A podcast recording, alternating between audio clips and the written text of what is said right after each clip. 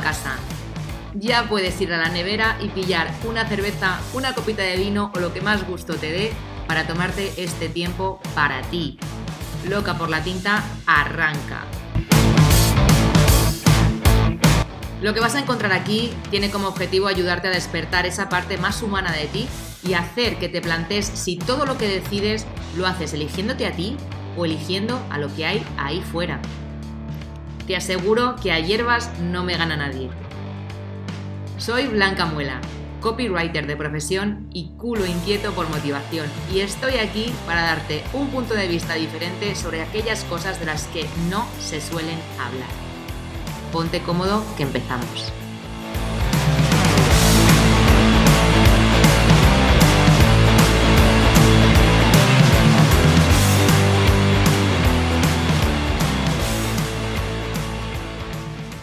Hola, ¿qué tal? ¿Cómo estás? Bienvenido, bienvenida a un nuevo episodio de Loca por la Tinta, en concreto el número 84. Hoy vengo acompañada por una nómada digital, Tania Eufracio, y es experta en branding y diseño web, que así que nos va a contar pues, un poco en qué consiste esta especialización y también nos va a contar cómo es eso de vivir y trabajar en una van. Pero antes de empezar con esta entrevista tan interesante, ya sabes lo que toca, que es mi patrocinador, porque aquello que hace que este podcast siga con vida es la financiación que entra por mi parte profesional como copywriter. Así que sí, ya lo has adivinado, soy mi propio patrocinador. El copy es lo que hace que puedas seguir elaborando este contenido gratuito para ti y por eso merece que te explique en qué consiste. Con el copy ayudo a otros profesionales a llegar a más personas y a vender más a través de los textos persuasivos para su web, para su estrategia de email marketing, su comunicación en redes sociales, anuncios, guiones de vídeo, un poco de todo. En definitiva, me dedico a escribir para cerrar más y mejores ventas. Así que si tienes un negocio digital entre manos y te interesa que te eche un cable con esto, entra en mi web blancamuela.es o escríbeme directamente a hola.blancamuela.es. Y ahora sí, ya sí que sí, vamos a darle la bienvenida a la invitada de hoy. Buenos días, Tania, ¿qué tal estás? Hola Blanca, ¿qué tal? Pues encantada de estar aquí contigo. Los que me siguen desde hace tiempo saben que uno de mis grandes objetivos es acabar viviendo en una autocaravana, al menos por un tiempo, no sé si para siempre. Y hoy tu entrevista me hace mucha ilusión porque sé que voy a poder dar rienda suelta a mi curiosidad nómada. Así que vamos a empezar por ahí. Vamos a empezar hablando de cómo es vivir en una van y tener toda tu vida, tanto profesional como personal, un poco tus rutinas y demás. La primera pregunta es, ¿qué te llevó a ser nómada? Vale, perfecto. ¿Qué me llevó a ser nómada? Pues básicamente que estaba en un trabajo que no me gustaba del todo, el típico trabajo, ¿no? Que es buen pagado, eh, tienes tu sueldo fijo, prestaciones. Yo trabajaba en aquel entonces en una empresa en Alemania y a pesar de que aparentemente tenía todo el éxito profesional, pues yo por dentro decía, es que no me quiero dedicar a esto toda la vida, no me gusta tener restricción de horario, eh, yo vivo en otro país que no es el mío, entonces era como empezar a, mm, sentir esa insatisfacción, ¿no? Eh, ¿Qué pasa? Que tampoco sabía qué otra cosa hacer, que también es un problema, ¿no? Cuando uno pasa en esa transición de querer emprender, no siempre emprendes eh, de aquello lo que estudiaste, puedes emprender de otra cosa distinta, ¿no? O puedes tener la suerte de emprender de algo que te apasione más, como en mi caso era, era el diseño. Entonces yo dejé la parte de comercio exterior para dedicarme más al diseño, que era lo que me apasionaba. ¿Qué fue lo que me llevó a viajar? Pues que me cansé de ese trabajo y junto con mi pareja eh, decidimos renunciar al trabajo, vender todas las cosas, o sea que antes de ser viajera y de ser emprendedora me hice minimalista, o sea, viví con muy pocas cosas, lo que cabía en mi mochila y eh, dejamos toda esa vida en Alemania para irnos a viajar por Latinoamérica. Estuvimos dos años viajando con la mochila desde el norte de México hasta Argentina, alcanzamos a llegar todavía al carnaval de Brasil y luego llegó la pandemia. Así que con la pandemia, pues la vuelta a casa. Eh, ¿Qué pasó? Que claro, después de estar encerrado en la casa, al principio vino bien, porque bueno, después de estar nómada cansa, por algo que tú decías también al principio, que bueno, no sé si viviré toda mi vida viajando en una furgoneta. Claro, es que viajar también tienes otra parte, que es que es cansado, es emocionante, es divertido y tal, pero cansa. Entonces, durante el espacio de la pandemia me vino genial para darle más forma a mi estudio de diseño Pero claro, después yo dije, este, este estilo de vida no es para mí, yo necesito moverme. Y fue entonces como pasamos a la furgoneta. Ya tengo dos años viviendo aquí a tiempo completo la furgo, salvo en Navidad, que bueno, volvemos a casa por los padres y todo eso. Pero yo aquí vivo, desde aquí hago todo, desde aquí trabajo, desde aquí pues eso, duermo, como, viajo con mi pareja, con mi perro. Y pues eso, voy viajando mm, principalmente por España, aunque este verano nos hemos ido más lejitos y ahora estoy en Rumanía. Ah, qué guay. Qué guay. Pues qué planazo, hija, me da una envidia, envidia sana, ¿eh? ¿eh? Y te iba a preguntar que si estabas sola o acompañada, ya me acabas de contestar. Pero ¿qué tal la convivencia? En un espacio tan reducido, entiendo que él también teletrabaja, ¿no? ¿Y cómo hacéis? ¿Cómo para mm, organizaros esa mesita eh, entre los dos? Los, si tenéis reuniones, pues en este caso te estoy haciendo yo una entrevista, pues no sé dónde estará él ahora mismo, ¿no? Cuéntame un poco cómo es esa rutina. Claro, eh, hay que considerar que viajar en una furgoneta o en una autocaravana no es una casa, así que número uno, nunca hay que compararla con una casa porque son cosas distintas. Entonces, lo que tienes que hacer es, con los recursos que tienes, cómo me organizo, sin quejarte por lo que no tienes, sino valorar lo que sí tienes. Entonces, nosotros en esta, esta furgoneta, pues, pues, tiene los asientos de adelante, se giran, entonces mi pareja normalmente trabaja de aquel lado y yo de este lado. Esta es mi oficina, aquí hago todas mis videollamadas y, y reuniones con clientes. Pero, por ejemplo, cuando tenemos llamadas, eh, lo que solemos hacer es que uno se sale fuera, normalmente aparcamos en lugares pues chulos, de naturaleza, puedes poner tu mesita ahí de picnic y tal, todo idílico, ¿no? Como las típicas fotos de los nómadas digitales. A ver, está, está guay para un ratito, pero al final después te da todo el sol, los mosquitos y dices, mira, yo paso, me meto a la furgo. O lo que hacemos cuando vamos a ciudades, pues también uno le apetece salir, es una cafetería que tenga aire nuevo, entonces, por ejemplo, pues él ahora está en una cafetería. Hacer eso también nos ayuda, pues a nosotros, en nuestro caso, a tener nuevas ideas, porque estás, piensas en otra, en otro área, por así decirlo. Eh, además que también nos da espacio como pareja, decir, vale, pues yo este día tengo reuniones, si tú quieres, sal con la bicicleta o haz otra cosa, o, viceversa, ¿no? Es un poco acostumbrarse y, y, eso, y organizarse con lo que hay y, y ya está. La verdad es que al final vas fluyendo. Yo creo que el reto más grande no es tanto el espacio, sino, por ejemplo, el Internet. Porque eh, yo ahora que estoy moviéndome en varios países, pues eso, tengo que ver que tenga suficiente Internet, pues claro, para hacer todo mi trabajo, llamadas, etc. Eh, entonces, creo yo que ese es más el, el reto de vivir viajando, trabajando en una camper porque encontrar sitios chulos donde aparcar hay muchos y hay muchas herramientas que te ayudan. Eh, eso, cafeterías hay un montón, coworkings hay un montón, puedes trabajar también desde librerías. O sea, el tema del Internet también es relativamente fácil, salvo que tú quieras trabajar desde tu furgo, pues tienes que tener o un modem portátil o como en mi caso que trabajo con mi, mi mismo teléfono, es el que me provee de Internet para, para mi trabajo. Ok, qué guay. Y yo que también soy de, de vida de perros, em, siempre mi, como mi mayor preocupación, ah, sí, primero Internet, por supuesto, porque es lo que a mí me, provee el trabajo, ¿no? O sea, es donde es de, la fuente de donde yo saco todo, pero claro, luego es las perras, ¿no? Es decir, si yo me paso trabajando X horas dentro de la autocaravana o la furgoneta o lo que tengan en el momento que toque, em, y no sé, bueno, pues eso, como no es una casa donde tenga jardín, que puedan estar ellas entrando, saliendo y tal, esa es mi, como mi principal preocupación. ¿Cómo lo haces tú con tu perrillo? Vale, en mi caso, eh, que viajo con mi perro, eh, pues claro, las mañanas la primera cosa que hacemos es básicamente salir a, sacarlo, a pasear.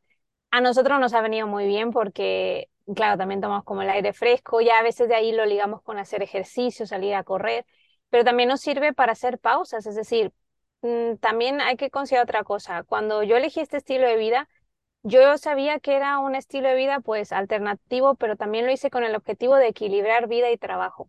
Para mí mm. sería muy absurdo estar aquí encerrada 8 o 10 horas haciendo crecer un negocio cuando eh, puedo estar afuera paseando o en la naturaleza o conociendo sitios nuevos. En todo caso, ¿para qué me vengo a una furgoneta? Mejor me voy a mi casa a trabajar, ¿sabes?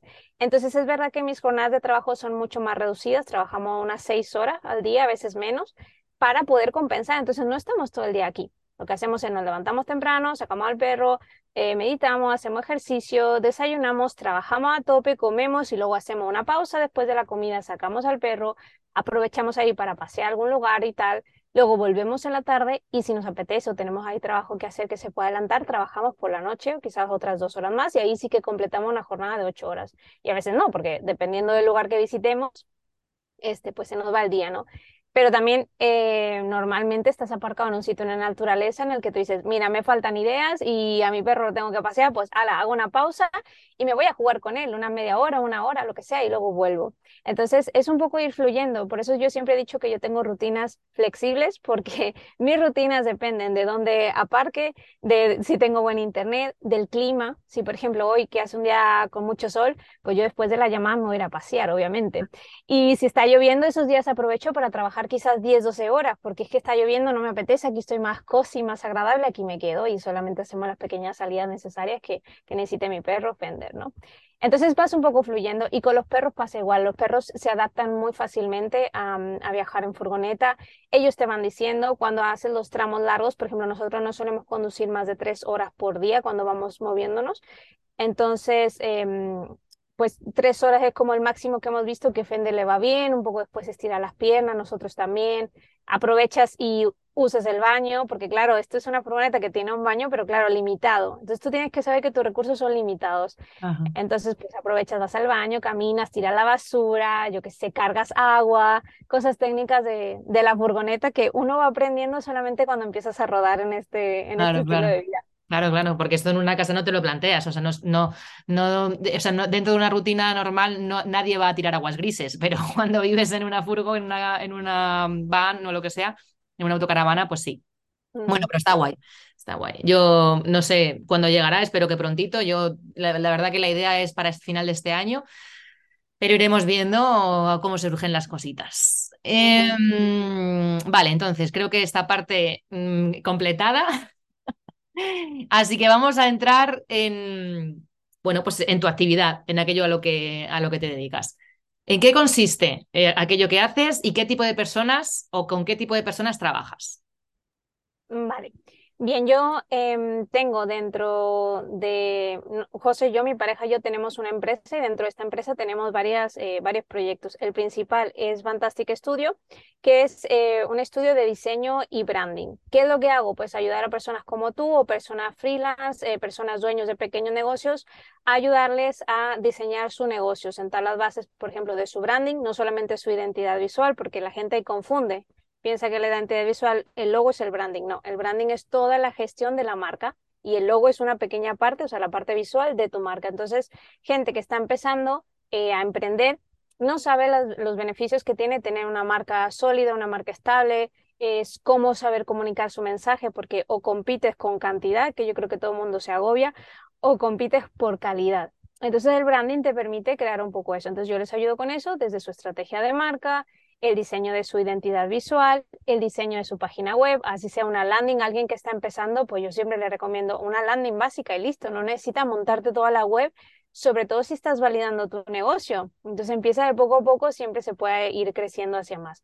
O hay personas que ya tienen pues un negocio establecido y quieren una página web más formal o quieren instalación también de herramientas, el típico email marketing, pasarelas de pago, tiendas online, etc. Entonces básicamente eso es lo que hacemos en el estudio desde el branding, diseño web e implementación de, herramientas digitales para que lo tengan un poco más, más automatizado, ¿no? Y la segunda cosa que tenemos, pues es una marca nueva que surgió también hace un par de meses que se llama Distrito Camper, que ese sí que tiene que ver con el mundo de las furgonetas camper y eh, es una membresía para viajeros que eh, les mola este, este estilo de viajes, tanto gente que vive o quiere vivir a tiempo completo una furgoneta como personas que solamente viajan en sus vacaciones, en sus fines de semana y tal. Entonces esta membresía eh, es una aplicación también móvil donde tú puedes entrar y, por ejemplo, mm, yo ahora que estoy en Rumanía, pues he puesto ahí en el canal de Europa, chicos, ahora estoy por Rumanía, alguien me recomienda qué lugares visitar, cómo funciona el tema del peaje, porque lo intenté comprar por internet y no funcionó. Y bueno, la gente te va comentando, ah, pues vete al sitio, tal, nosotros lo compramos aquí. Entonces es como un tipo foro, pero en aplicación que la llevas en tu móvil y pues eso, tienes como ese soporte, eh, también hay, hay quedadas, o sea, hay gente que viaja sola en su furgo y de vez en cuando le apetece quedar con alguien. Entonces, no sé, hace poco vi el caso de Víctor, que es un chico que está recorriendo toda España y va poniendo en cada comunidad autónoma dónde está y pues se va encontrando con otra gente, toman cervecillas y tal. Hay también emprendedores nómadas, es decir, yo no soy la única dentro de Distrito Camper, hay más emprendedores, por eso creamos ese, esa, mm, esa app como un punto de encuentro de toda esa gente que está interesada o que le gusta este mundillo o que ya vive aquí porque muchas cosas em, las encuentras, tipo buscando en foros o en internet, pero pierden mucho tiempo y no, nadie te lo va a decir. Y a veces quien te responde es alguien que sabe, o sea, que, que está en tu misma situación. Entonces a nosotros nos ha pasado, por ejemplo, que se nos ha descompuesto la centralita y no tiene luz, ¿cómo carga el portátil? Y era como, ¿a quién le pregunto? Porque a veces nosotros le preguntamos al concesionario, el que nos vendió la furgo, y no tenía ni idea, porque es que ellos las venden, pero no viven en una furgo. Muy apenas viajan en una furgo, pero cuando vives aquí tienes otro, otro líos. Entonces, bueno, pues para eso creamos esa, esa membresía que tiene hace pocos meses que se lanzó. Y bueno, la gestión de los dos proyectos, pues la, la, la hago desde, desde aquí, desde la furgoneta. Qué guay. Todo online, colaboramos con gente también freelance, eh, también en online, por ejemplo, con copywriters, con communities, con un asistente virtual. Todos están en diferentes partes de España y todo lo hacemos en, remoto. Y, ya está. Así que la prueba de que sí se puede. Sí, sí, tanto, sí, sí. Qué guay. Em, vale. Eh, y, bueno, del tema de, mm, de, del emprendimiento, ¿no? O sea, que aquí ya vamos a entrar un poquito en harina y en aquello que a lo que yo voy siempre, porque yo me gusta meter un poquito el dedo en la llaga. Em, cuando tú emprendiste, em, me has contado que venías de trabajar para una empresa en Alemania y sentías ahí como un vacío, como algo que no era, que no iba contigo, ¿no? Em, pero Entiendo que como, como todos, porque nos toca a todos pasar por ahí, eh, tuviste que atravesar o que derrumbar algún tipo de creencia, bloqueos y demás, ¿no? Em, ¿Qué recuerdas de, tu yo del principio que, con lo que más tuviste que luchar para poder seguir adelante con tu emprendimiento? Vale, yo creo que tuve que luchar mucho con mi concepto del fracaso, porque para que yo llegara a formar el estudio tuve que pasar antes por proyectos que no dieron a la luz o que no me funcionaron tan bien como yo esperaba, porque básicamente lo que yo hice fue, ok, no me gusta mi trabajo, pero no tengo claro cómo puedo dedicarme al diseño, no tengo claro cómo ser freelance, cómo trabajar por mi cuenta, cómo conseguir clientes, no sé si esto me va a funcionar o no, ¿sabes? Entonces yo lo que hice fue ahorrar dinero para el viaje y me fui a Latinoamérica. Y durante el viaje por Latinoamérica empecé a probar diferentes formas de trabajar por mi cuenta desde eh, diseñar, pues es que también en el mundo del diseño hay muchas cosas, o sea, puedes, puedes ser ilustrador también, puede ser, eh, yo qué sé, solo eh, especializarte en branding, en logos, en packaging, en páginas web, en UX, o sea, hay un montón de cosas. Entonces, yo empecé a probar, porque la única manera que puedes saber si algo te gusta o te funciona a ti es probando. Entonces, yo cambié mi concepto de fracaso por prueba. Y si no me funciona, es un aprendizaje de que por ahí no es. Mm. Entonces, em, cuando yo empecé a viajar, eh, también paralelamente empecé un blog de viajes, porque claro, yo dije, hostia, pues también estaría guapo tener un blog de viajes. Yo ya desde mi experiencia digo que yo no quiero hacer trabajo, mm, o sea, yo por ejemplo, ese viaje no lo quería hacer mi trabajo. ¿Vale? Hay gente que sí que le gusta que los viajes sean su trabajo. Estupendo, los admiro como gente tipo, tenemos colegas que son youtubers y sus viajes los hacen su trabajo. Yo no. Yo prefiero terminar mi trabajo, apago el ordenador y me voy a viajar y, me desconecto de todo. Pero ese blog eh, me sirvió a mí para aprender mogollón de cosas sobre herramientas, sobre WordPress, sobre redacción, sobre diseño web, especializarme cada vez más y decir, vale, esta parte me gusta mucho. Entonces, eh, ese blog no me sirvió para mucho, más que para unas cuantas colaboraciones que llegué a hacer con hoteles. Y también eso me llevó al estudio, porque claro, imagínate yo viviendo dos años con una mochila, durmiendo en diferentes hoteles durante dos años. Entonces yo llegaba y yo a veces hacía reservaciones directamente en la página de los hoteles, porque a veces son más baratas que en Booking o en otras plataformas, y veía muchas deficiencias que la página tenía. Entonces yo llegaba al hotel y le decía, oye, es que tu hotel es precioso, pero que sepas que tu web no sirve porque no vende, los textos están mal, no tiene el logo, los colores no dejan ver, hay falta tal, tal, tal. De muchos hoteles me decían, oye, pues yo, yo misma ofrecía y tocaba puertas, que esa es otra cosa también. O sea, no esperar de, vale, voy a emprender y me espero aquí que vengan los clientes. O sea, hay que superar ese miedo a que también te digan que no, porque ese no también lo vemos como un fracaso. Entonces yo iba y le decía a los hoteles y algunos me decían, bueno, sí, no, así la dejamos porque como quiera la gente nos reserva en Booking. Bueno, era como yo hablarme a mí misma y decir, vale, no me están diciendo que no a mí, se están diciendo que no a ellos mismos, a la oportunidad de mejorar su negocio. Y así iba yo uno tras otro y la primera vez que sí envié, recuerdo que sí me dijeron que sí, fue un glamping en, en Tulum, en la Riviera Maya, y hasta me ofrecieron quedarme ahí. Entonces yo dije, vale, entonces tengo que saber a qué personas sí les, sí les hago las propuestas y a quién no. Entonces ahí tú tienes que saber encontrar tu, tu público. Entonces es prueba y error, prueba y error. O sea, yo estoy contando aquí que probé con un blog que al final, te digo, no sirvió nada más que yo contara mis experiencias viajando, pero eso me llevó a, hacer colaboraciones con los hoteles, eso me llevó a especializarme más en branding, más la práctica de mi blog de viajes me llevó a practicar y aprender mogollón de cosas sobre diseño web. Entonces, esas experiencias durante dos años fueron lo que me permitieron después, justo cuando llegó la pandemia, decir, vale, con qué cosas sí me quedo, con qué cosas no, y así fue como formé el estudio. Entonces, eh, mi recomendación es eso de no tengas miedo al fracaso y si te sirve, cambia la palabra fracaso por un ensayo, es un ensayo, ya está. Y si no sale como querías, pues tampoco pasa nada porque de ahí puedes sacar la información de que por ahí no es o de que pruebes otra cosa. También es verdad, y por eso lo dije al principio, yo me fui al viaje con ahorros, ¿vale? Me fui con ahorros porque mi idea no era emprender, mi idea era viajar. ¿Qué pasa? Que después dije, hostia, si descubro cómo trabajar por mi cuenta, ya no tengo que volver a la oficina. Entonces, eso fue lo que hizo que yo quisiera emprender. Porque yo ya tenía la satisfacción de atrás y saber que me iba a ir dos años de pausa, pero que después me esperaba otra vez la oficina, yo dije, no, o sea, no, no, no quiero. Entonces, tener también esos ahorros, pues me ayudaron un poco a eso, a ir un poco como más despreocupada e ir probando y, darme el permiso de, de, fallar, probar y, analizar, hasta que finalmente, pues bueno, llegué, llegué ahora a lo que tengo ahora, que bueno, pues es mi empresa con el estudio y ahora la nueva marca. Pero te estoy hablando que eso fue en el 2018 cuando yo me fui. O sea, ya han pasado cinco años desde aquel entonces. Sí, sí, desde luego cuando uno empieza eh, cualquier, cualquier cosa, o sea, cualquier cosa que quieras emprender, incluso una idea mm, random de, oye, yo tengo un trabajo, digamos, un trabajo nutricional, pero me apetece empezar con un proyecto paralelo, lo que tú tienes en la cabeza de primeras y lo que acabas saliendo después, eh, posiblemente o no tenga nada que ver o haya variado bastante, porque vas empezando y cuando empiezas hay mucho más detalles de los que te habías tenido en cuenta al principio y incluso te van llamando la atención cosas que vas descubriendo que no conocías, entonces pues va variando y esto es lógico, es normal. Pero es verdad que mm, mucha gente se queda en el no porque mm, cómo me voy a poner yo a, llamar a las puertas de nadie, si a mí eso me da fatal, si a mí no me gusta vender, con el tema de la venta esto es, eh, a mí me ha pasado también.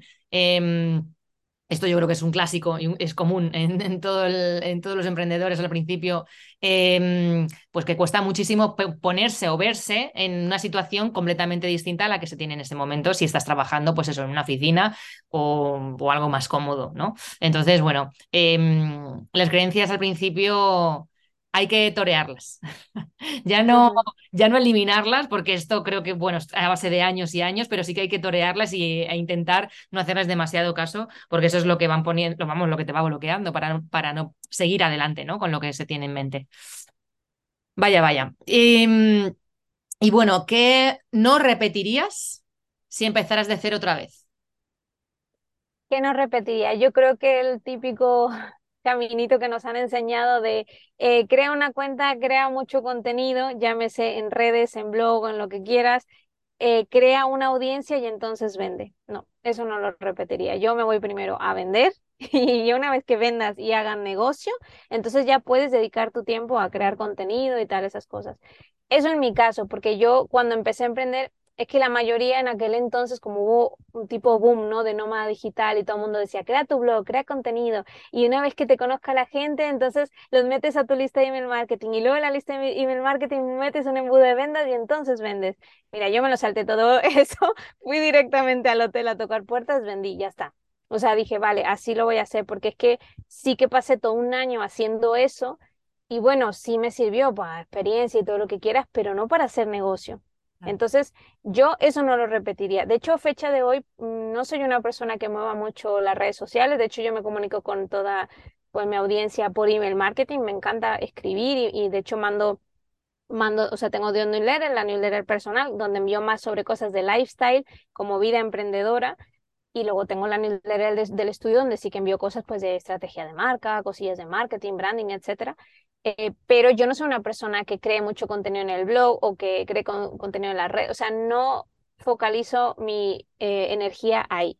Número uno, porque no tengo tiempo. Realmente yo digo, bueno, no, no, tengo tanto tiempo o tengo el tiempo, pero no lo quiero dedicar a eso. Entonces, dedico mejor mi, mi esfuerzo a vender activamente. Y ahí lo puedo ligar un poquito con lo que tú decías de la creencia, de del miedo a creer o a vender, perdón, o el miedo a, eso exponerte o que no, no, o que te rechacen, ¿no? Cuando tú vayas con tu oferta y tal. Y pues es algo a lo que nos tenemos que acostumbrar. Es que una vez que tú decides emprender, es que es como si firmaras ahí que también te, te comprometes a vender. O sea, mm, entre más vendas, tu negocio va a ir mejor, así de simple. Entonces, hay que cambiar el chip, amar las ventas. Yo también lo tuve que cambiar. A mí me encanta vender porque yo sé que cuando yo vendo un servicio, yo estoy ayudando a un negocio a que crezca, a que ese negocio facture más, a que ese negocio impacte vidas de otras personas. Aunque se suene muy cursi, pero es así. Es lo mismo que haces tú. Tú ayudas con tus textos a que otras personas vendan más de sus servicios. Y entonces todos salen ganando. Sales ganando tú, sale ganando tu cliente que vende y salen ganando los clientes de tu cliente que han solucionado su, su problema. Entonces, cuando cambiamos nuestra mentalidad sobre vender y vemos que, oye, la venta es buena, porque todos salimos ganando. Si lo hacemos bien, obviamente, que todos salgan ganando en buenas condiciones, pero la venta es buena. Entonces, eh, yo pues haría eso, me enfocaría más en vender, en todo caso, trabajar esas creencias que tenga cada uno contra la venta en lugar de eh, quizás enfocarse, pues eso, en crear mucho contenido o cosas así, que yo no estoy diciendo que no sea malo, claro que es bueno, esto es un contenido que es bueno, quien lo esté escuchando seguramente le va, le a venir fenomenal. Pero si estás empezando en tu negocio, quizás no sea el momento ahora de crear tanto contenido, o sea, enfoca una parte en, en vender y otra parte sí en crear contenido y, y vas equilibrando y encontrando como tu manera que mejor te, te funcione. Totalmente de acuerdo. Y porque es verdad que hay, mm, o sea, como parece como que el ABC del emprendedor es créate una cuenta en, Instagram, ahora es TikTok. Y ponte, sí, pues a, hacer reels, a mm, subir historias y, y estate lo más, mm, lo más posible ahí para que la gente te vea. Y esto, jolín, parece una tontería, pero esto eh, es mucho tiempo. Entonces, justo eh, he tenido eh, una participación, digamos, como una colaboración con los chicos de Superpack, con el bundle de productividad, y yo he aportado mi, mi visión de para crear newsletters y email diario, ¿no? ¿Cómo lo hago yo para generar eh, contenido diario, casi diario, porque yo lo mando de lunes a viernes y, mm, y no fallar, ¿no? Entonces, claro, yo cuento como un proceso que yo utilizo, pero porque yo ya lo tengo mecanizado, porque si no, si no lo tengo así, es imposible que, mm, que no me quite más tiempo del que a mí me gustaría. O sea, yo ya sé que tardo en escribir una newsletter media hora. Pues si tengo que escribir cinco a la semana, ya sé que me va tanto tiempo. Y si necesito primero eh, saber de qué voy a escribir, porque si me siento y no tengo ni idea y se me queda ahí el pilotito en el documento en blanco y, y, ya me empiezo a agobiar porque no sé de qué voy a escribir, pues eso, todo eso te genera primero estrés y segundo una pérdida de tiempo brutal pues yo voy creando como el paso a paso y entonces eso también me sirve para las redes sociales y para cualquier, incluso para el podcast, ¿no? Como que yo ya em, sistematizo un poco el, tema de la creación de contenido gratuito por eso, porque es gratuito. O sea, porque a mí genera, no me va a generar negocio directamente. Indirectamente me puede generar, me puede atraer clientes, pueden hablar de mí, el boca a boca, eh, posicionarme como marca, pero no, me, no voy a conseguir clientes de manera directa. Entonces, hay que pensar en que esto es un, porcentaje pequeñito de tu negocio. Tú donde te tienes que focalizar efectivamente es en la venta. Y ahí, pues el email marketing, generar buenas estrategias, tener buenos productos o infoproductos, o si solo quieres vender servicios, pues tener una claridad con tus servicios de a quién y cuándo, ¿no? Generar campañas de publicidad para mm, estas personas que están buscando en ese momento el servicio que tú vendes. En fin, que, no solo es generar un, par de perfiles en redes sociales y un blog y ala, y ya vendrán los, los clientes. No, no, no es así, ni mucho menos. Esto a lo mejor al principio hace 8 o 10 años que empezó a moverse un poco, em, pues eso, el, comprar servicios o productos por Internet podría funcionar y te posicionabas mucho más rápido, pero hoy en día la cosa no funciona así, ¿no? Entonces, efectivamente, la venta es la clave y, ahí es donde hay que poner el, foco. Eh, luego, yo podría prescindir, por ejemplo, de Instagram. Me gusta estar en Instagram porque he conocido mucha gente por ahí, me entero como de, cosas, de eventos, de cositas, y entonces me gusta estar, pero no dedico eh, horas, a lo mejor una mañana, eh, de, un, de unas, una vez al mes, una mañana. Es lo que dedico a crear contenido en Instagram. Fin. Pero pues eso, lo tienes, lo tienes que saber, porque si no te consume, es que te consume. Y las plataformas, además, lo, malo de todo esto es que eh, mm, favorecen a aquellas personas que dedican mucho tiempo a estar ahí y, y, se vuelven locos con el algoritmo, pues es que no llega, pues es que no sé qué. pero pues es eso, igual te tienes que centrar más en el email marketing, que, que yo soy muy pesada también con esto, pero es la realidad, o sea, ahí, ahí esta es tu casa, no estás dependiendo de algoritmos ni de nada. Sí, sí, sí, yo en mi caso de vez en cuando subo una foto aquí en la furgo porque bueno, a la gente le mola, ¿no? Eh, también, bueno, mis clientes suelen ser personas así que saben que están emprendiendo no solo para tener un negocio, sino para tener un estilo de vida. O sea, al final tu negocio te ayuda a vivir ese estilo de vida que tú quieres. Hay gente que quiere tener su negocio porque quiere tener más tiempo con su familia, con sus hijos, con su perro. Hay gente que quiere emprender porque ya está cansada de una oficina y quiere irse a un campo. O yo que me fui a viajar y ahora vivo en una furgo. Entonces, em, hay gente, bueno, que en mi Instagram le, mola que yo comparta desde donde estoy trabajando, que diga, mira ahora, eh, como hace poco que estuve en Austria, mira las vistas que tengo en esta oficina, ¿cómo no me voy a inspirar y sacar buenas ideas? Bueno, lo comparto de vez en cuando, pero no es mi canal de comunicación de ventas, no es por ahí donde yo consigo clientes. Entonces, yo hablo desde mi experiencia, mm, ¿qué es lo que no haría? Entonces, quizá cada uno tenga que preguntarse a sí mismo y decir, oye, yo realmente saco clientes de Instagram o no, ¿cuánto tiempo le estoy dedicando a esto? Y si le quito menos tiempo y busco otras maneras de vender, otros canales, otras formas, e ir probando simplemente porque después le echamos la culpa al negocio cuando el problema es que no le estamos dedicando el tiempo que el negocio requiere, porque a veces estamos construyendo una marca y hay marcas sin negocio y negocio sin marca. Entonces hay que saber identificar muy bien eso, no es lo mismo un negocio que una marca, el negocio es la transacción comercial que hacemos pues, por una compra, por un servicio, y la marca, digámoslo, que es ese, ese corazón que representa el alma del negocio, por así decirlo. Pero hay gente eso que construye mucha marca, creando contenido, siendo visible, tal, pero no tiene negocio, no, no vende o no logra salir a final de mes yo prefería ser del segundo grupo. Yo decía, bueno, prefería no, no tener miles de seguidores ni nada de eso, pero tener un negocio que me permite vivir súper bien e ir viviendo mi vida como yo, como yo quiero. Y bueno, de momento estoy aquí en la Furgo porque me encanta, pero claro, cuando me canse, pues seguramente me iré a mi casa en el campo, con mi huerto, con mis gallinas, que eso yo creo que será mi siguiente nivel, pero que siempre siga alineado, ¿no? De, de que yo recuerde que eso que emprendí para eso, para vivir ese estilo de vida que, que yo quiero. Y, yo creo que cuando hacemos ese enfoque nos puede ayudar más a que también nuestro emprendimiento no sea tan agobiante, sino que lo disfrutemos y que le demos un propósito más profundo a por qué estamos emprendiendo. Totalmente, sí, porque es cierto que también es em, otra, otra otra idea común que se suele tener cuando se emprende es que quiero más, más, más, más, más. O sea, cuando consigues el primer paso, ya estás pensando en el siguiente y cuando llegas a ese, al siguiente y no disfrutas de esto, entonces llega un momento en que te come. O sea, tu parte emprendedora te come a la parte personal y, a mí me ha pasado de eso, de, de, de, de decir, ostras, es que no tengo vida social. O sea, es que estoy metida en la cueva trabajando a destajo y llevo así meses y meses y meses. Entonces yo ahora estoy saliendo un poco de ahí, me estoy enfocando más en, en divertirme. Es, o sea, uno de mis objetivos es divertirme, ver a gente, eh, hablar con humanos, porque, mm, en fin, ya, los perros muy bien, maravillosos, o sea, les amo, pero necesito también tener, interactuar con otras personas, ¿no? Em, entonces, esto yo creo que es muy común el, el meterte como ahí y al decir, bueno, tengo que crecer sí o sí, tengo que hacer más, más. Bueno, es que a veces que más no es mejor. Hay que ver eh, de qué manera, sí, puedes ganar más dinero, por supuesto, en una cosa Quiero decir, tú puedes tener, puedes trabajar cuatro horas o cinco o seis al día y ganar bien, bien de dinero y tal. O sea, una cosa no está reñida con la otra, pero tienes que encontrar el equilibrio. Lo que no puede ser es que tú estés ganando un pastizal, pero estás trabajando una media de 10 horas al día, incluyendo los fines de semana. Pues es que entonces no tienes vida, ¿de qué te sirve, no? Eh, hay que encontrar ese, ese equilibrio, ¿no?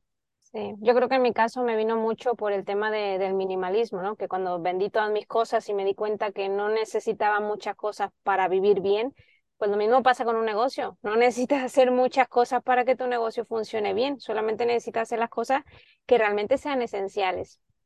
Y también en mi caso, obviamente yo quiero generar dinero. O sea que siempre digo, esta furgo no se paga sola, que tengo que pagar el seguro, la gasolina, el mantenimiento, los talleres. O sea, yo necesito también dinero y quiero ganar dinero en mi negocio, pero quiero también tiempo, porque el tiempo es la única cosa que yo no puedo hacer. Puedo mm. encontrar muchas maneras de hacer dinero, con, el, con el estudio, con la membresía de Distrito Camper o con otra cosa que me monte por ahí, pero no puedo hacer tiempo. Y yo decidí, decidí hacer esto para aprovechar mi tiempo de vida haciendo lo que más me gusta, que es viajar. Mm. Entonces, eh, es súper importante, pues eso, que encontremos ese equilibrio entre, claro, tengo que hacer crecer mi negocio con todas las tareas que, que implica ello, pero voy a tratar de hacerlo de la mejor manera, optimizada para mí, que me cuadra a mí en mi realidad, para que esto funcione, pero sin perderme a mí mismo o a mí misma por el camino. Porque si no pasa eso, que te, te, te pierdes en el camino haciendo crecer un negocio sin pararte a preguntar para qué lo quieres más grande. Yo, por ejemplo, tuve una, una etapa en el estudio en el que la pudimos hacer crecer tanto que ya parecíamos casi agencia, porque yo no era sola, sino que colaboraba con más freelancers y tal. Y claro, ese año no fue súper bien, pero yo dije, ¿para qué? ¿Para qué si me, si me he duplicado más el trabajo? Dije, prefiero ser yo sola, solo con ciertos proyectos que me molen mucho. En algunas ocasiones especiales sí que colaboro con unos freelance, pero no, no son todos los meses. Entonces, yo tuve que, entre comillas, desescalar porque yo después, o sea, tuve que hacer ese parón también de decir, oye, esto va por el camino por el que quieres o por el que no. Entonces, yo hago muchas comparaciones de viajar con emprender, porque claro, es mi vida, pero es un poco como eso, es, es, pararte a ver el mapa y ver cuál es la mejor ruta para ir a donde quiero ir. Si tú no sabes a dónde quieres ir, ¿cómo rayos vas a eh, saber por qué camino ir? ¿O cómo vas a saber si estás yendo por el camino correcto? Entonces hace falta como eso, parar, analizar, ver hacia dónde queremos ir, cuánto tiempo disponemos, qué recursos tenemos cómo vas tú de energía, porque si no, te quemas en el camino. Por eso yo siempre eh, comento que antes de ponerme a trabajar, hago mi paseo, medito, desayuno, ejercicio, porque si yo no me cuido y yo me enfermo y me pasa algo, ni negocio, ni viaje, ni nada.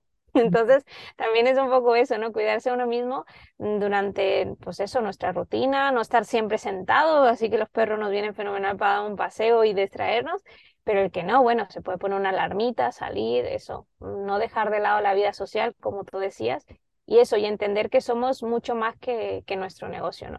Total. Yo creo que eso es la clave. Total.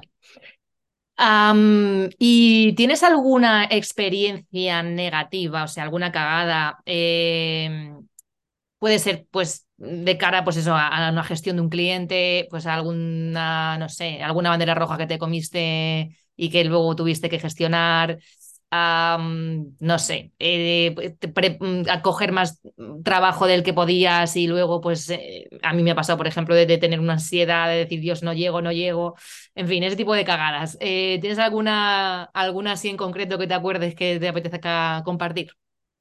Sí, hombre, claro que he tenido esos errores, cagadas como todos y los, las agradezco porque de ahí aprendí para no volverlo a hacer. Me ha pasado, por ejemplo, eh, una vez agarramos un proyecto al que le hicimos la web, pero la persona también quería hacer publicidad. Nosotros no, o sea, yo no sé hacer publicidad en Facebook, Instagram y esas cosas. Pero eh, bueno, dijimos, vale, te ayudamos, no sé qué.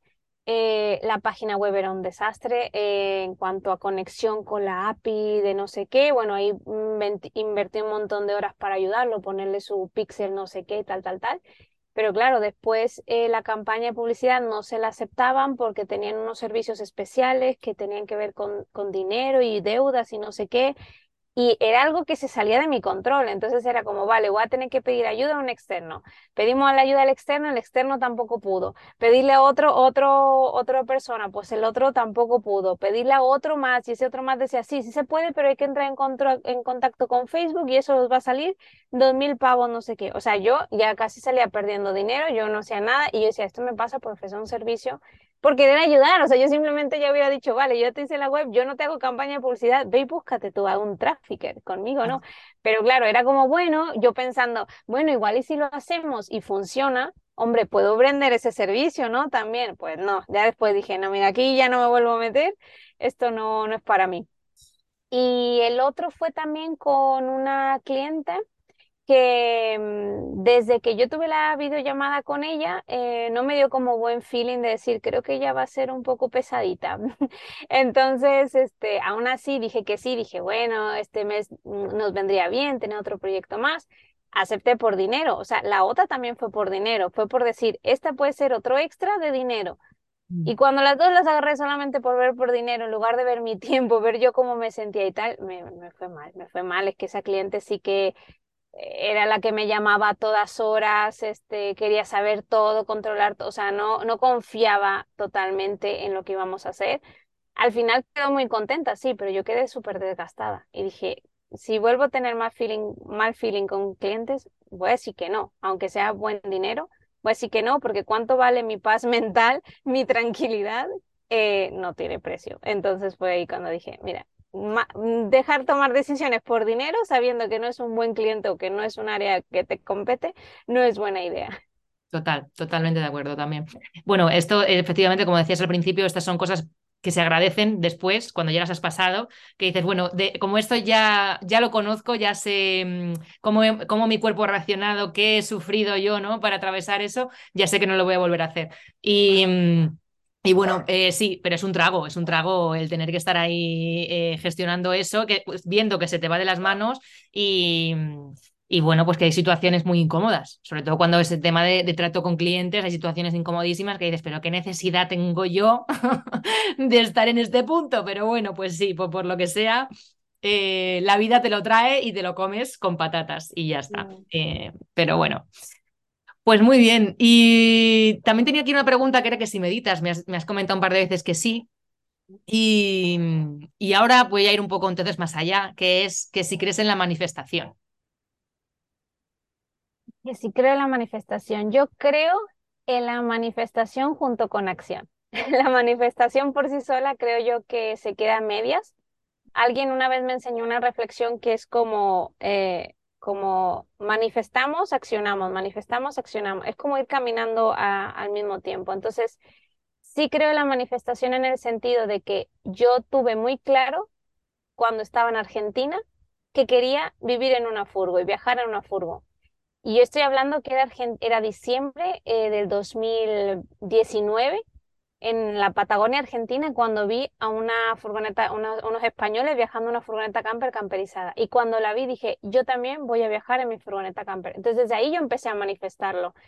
¿Qué pasa? Que claro, para que se hiciera realidad, hombre, yo tuve que hacer cosas para que esto saliera, ¿sabes? Entonces, sí creo la manifestación como manera de tener pues una visión clara de hacia dónde quieres ir, eh, la visualización de, de, eso, de incluso sentirlo. Es que yo ya, yo ya, yo ya me imaginaba manejando mi furgoneta camper ahí conduciendo por las carreteras y todo. Entonces, eso a mí me ayudó, como estar en sintonía o en armonía para que, si queremos decirlo así, pues el universo facilitara las cosas para que casualmente en el pueblo donde nosotros vivimos en Córdoba, que no hay nada, pero hay un concesionario de furgoneta, entonces tú dices, ¿esto qué es? Entonces llegamos y casualmente está este y casualmente cuando la veo yo digo, es esa, es esa. O sea, hay muchas cosas en mi vida que han surgido así por manifestación. De hecho, también mi perro fue una manifestación también porque cuando terminamos el viaje en Latinoamérica y ya estamos en España, dije, es que yo quiero un perro, a mí me encantan los perros, quiero un perro. Yo no quería comprar uno, estaba pensando en si adoptar uno y tal. Y eh, casualmente, que no es casualidad, mi madre me llama y me dice, oye, que, mm, que sepas que, que Gibson, que es el perro que tenemos en la familia, ha tenido cachorros. Y yo, pero ¿cómo va a tener Gibson cachorros si, si es macho? Y ella me dice, ah, es que no te he contado. Un día pasó una señora aquí y dijo que sí, podía traer a su perrita para que se cruzaran, todo eso. Pues la trajo un día, después se fue, pero me acaba de llamar y me ha dicho que, que han tenido cachorros y que nos han traído uno. Es el que más se parece a Gibson. Entonces, pues yo pasé meses diciendo, quiero un perro como Gibson, como Gibson, que es el perro de mi familia, y, todo el mundo me decía, pero ¿cómo va a tener un perro como Gibson? O sea, si Gibson ya es mayor, ya... O sea, no, eh, o sea, era algo imposible. Y al final surgió. Y aquí está mi mascota, que sí que se parece mogollón a Gibson, que es el perro, el perro de, de mis padres, ¿no? Pero yo diría que es un poco eso, un poco la acción. O sea, para que yo tuviera mi perro, tuve que ir a casa de mis padres, tuve que traerlo, todo eso. O sea, no sé, yo diría que sí, que sí, pero que hay que hacer cosillas para que para ponérselo fácil al universo. Efectivamente, es que claro, eh, cuando se habla de manifestación, si no tienes muy claro que el concepto de manifestación, piensas en la visualización. Entonces tú, pues, em, meditar haciendo visualizaciones y, y, oye, relajarte y sentirte guay, pues eh, imaginándote en una playa en el Caribe y no sé qué.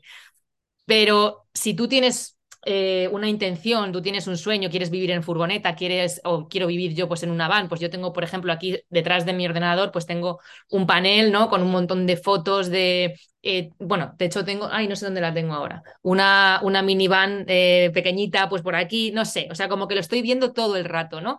Pero es algo que me recuerda que es algo que quiero. Entonces, mientras tanto, mientras yo eh, voy haciendo esas visualizaciones, mientras voy em, proyectando, proyectándome en este escenario, voy también haciendo cosas. Pues voy preguntando, oye, eh, ¿cuánto necesito? Voy mirando en, en las apps o en las, en las webs de, de, venta y de tal. Pues voy ya haciendo cálculos. Oye, pues para final de año, en fin. voy ya preparando el camino. Obviamente, esperar así con las manitas cruzadas a esperar a que venga, pues, hombre, pues, eh, es posible que no venga, lo más probable, ¿no? Entonces, eh, la manifestación es al final un trabajo de, sí, de mente, pero muy de acción. O sea, tú tienes que currártelo también, tienes que poner de tu parte porque, bueno, al final es, es una parte muy, muy importante a la hora de poder manifestar. Y, y, y, de mente también lo digo por, ya no solo por el tema de la visualización, sino también por el tema de las, de las creencias y, del, y de la actitud. Porque es lo que tú decías, es que yo ya me siento y yo ya tengo la certeza de que voy a estar eh, conduciendo mi, mi, mi, van, ¿no? Mi, mi furgoneta. Es eso. O sea, no, si tú quieres vender una casa, si tú quieres ponerte fit, si tú quieres, eh, no sé, adelgazar, lo que sea que quieras hacer, eh, tienes que saber o tienes que eh, tener esa identidad ya, tienes que meterte en esa identidad y, hacer todo lo posible para parecerte a esa persona. ¿no? Entonces, eso, en eso consiste, para mí la manifestación sería más eso, ¿no? Que, que las visualizaciones solo una parte que está ahí y, que por supuesto aporta, pero que es mucho más, mucho más allá, claro. Luego es que hay gente que no, que no, o que no lo ha probado, que no entiende bien cómo funciona y te dice, ah, eso es una tontería, eso es una gilipollez. Bueno, bueno, cada claro, hombre, sería si se queda a medias, sería como esperar, sí, algún día voy a tener mi furgo, pero efectivamente nunca haces nada al respecto. Ahí sí sería una tontería esperar que por azar y cosas del destino surgiera solo algo, cuando no es así. Es verdad que todo lo que existe en el plano material primero se creó en ese plano que no se ve, es decir, ahora tu furgoneta es una idea que todavía no se ve, pero en algún momento se va a materializar. El negocio también, cada persona que nos esté escuchando su negocio fue primero una idea antes de que fuera realidad. Entonces ya lo manifestó. Cuando surgió esa idea de quiero emprender, quiero tener un negocio, quiero que sea así, y ahí empezó a, surgir todo. Y el resto fue pues fue un poquito paso a paso hasta hacerlo realidad. Y ya está. Entonces, un poquito eso. Eh, manifestación para, para Dummies, nivel cero, ¿no? Vamos a ver. Vale, y la última pregunta, que es una pregunta clásica del podcast, que a veces hago y a veces no, dependiendo del perfil, porque porque luego siempre me, bueno, me contestan a lo fácil, pero creo que la tuya, tu respuesta em, no será la misma que tu profesión. Porque la pregunta es, si viviéramos en un mundo posapocalíptico, sin internet, ni electricidad, ni nada de nada, ni agua, mm, vamos, eh, ni agua por los grifos, sino que tenemos que ir a buscarnos la vida afuera, ¿a qué te dedicarías? Dices que no va a haber agua, ¿no? No, no hay de nada, o sea, somos amis. ¿A qué me dedicaría? Pues tendría que ser algo mental. Yo creo, yo creo que me dedicaría pues un poco a, a cómo nos hablamos a nosotros mismos. O sea, mm, porque a veces nosotros mismos somos nuestros jueces más duros, nuestros críticos más estrictos. Y el diálogo con nosotros mismos es algo que hay que aprender a hacer. Entonces, no sé, a lo mejor me dedicaría a eso, como a enseñar a las personas cómo hablarse y tratarse correctamente para que a pesar de que el mundo afuera esté hecho una mierda, pues tú al menos estás bien contigo mismo. Pues Entonces yo creo que a eso me dedicaría. Como una, una mentora de, de, bueno, iba a decir de pensamiento positivo, pero bueno, sí, una, sí, algo así. Estaría guay, oye, mira. Eso sería bastante importante. Hombre, es que como me quitaste el agua, si hubiera agua hubiera dicho, nada, me dedico a un huerto, a cultivar, pero no hay nada. Siempre, siempre, digo hortelana, pero ostras, claro, ahí hay que regar, o llueve o, a ver, sacas del agua, eh, del pozo el agua y ya vemos a ver cómo riegas. Sí, eh, bueno. está complicado. Bueno, ahora que em, pues nada, hemos llegado al final. ¿Te lo has pasado bien?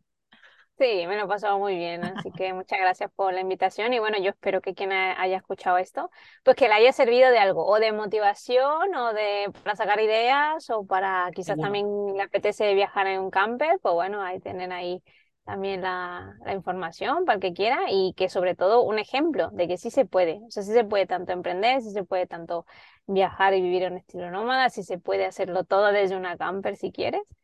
Y hay una frase que me gusta mucho que es la de em, podemos eh, hacerlo todo, pero no podemos hacerlo todo al mismo tiempo. Mm. Entonces es súper importante simplemente que cada uno identifique en su, en su etapa de su vida en qué momento está, qué le apetece hacer y en base a eso pues empezar a accionar. Entonces yo en este momento de vida me apetecía mucho viajar en mi furgo y al mismo tiempo emprender, pues lo he hecho y ya está. Entonces hay cosas que he dejado de lejos pues sí. Imagínate, mis amigos, pues no, no tengo un grupo de amigos porque no estoy en un lugar fijo, me estoy moviendo mucho, me pierdo muchos eventos, me pierdo muchas cosas, cumpleaños y todo eso.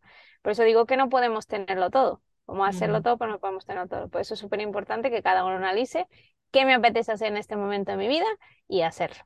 Muy bien. ¿Dónde te pueden encontrar?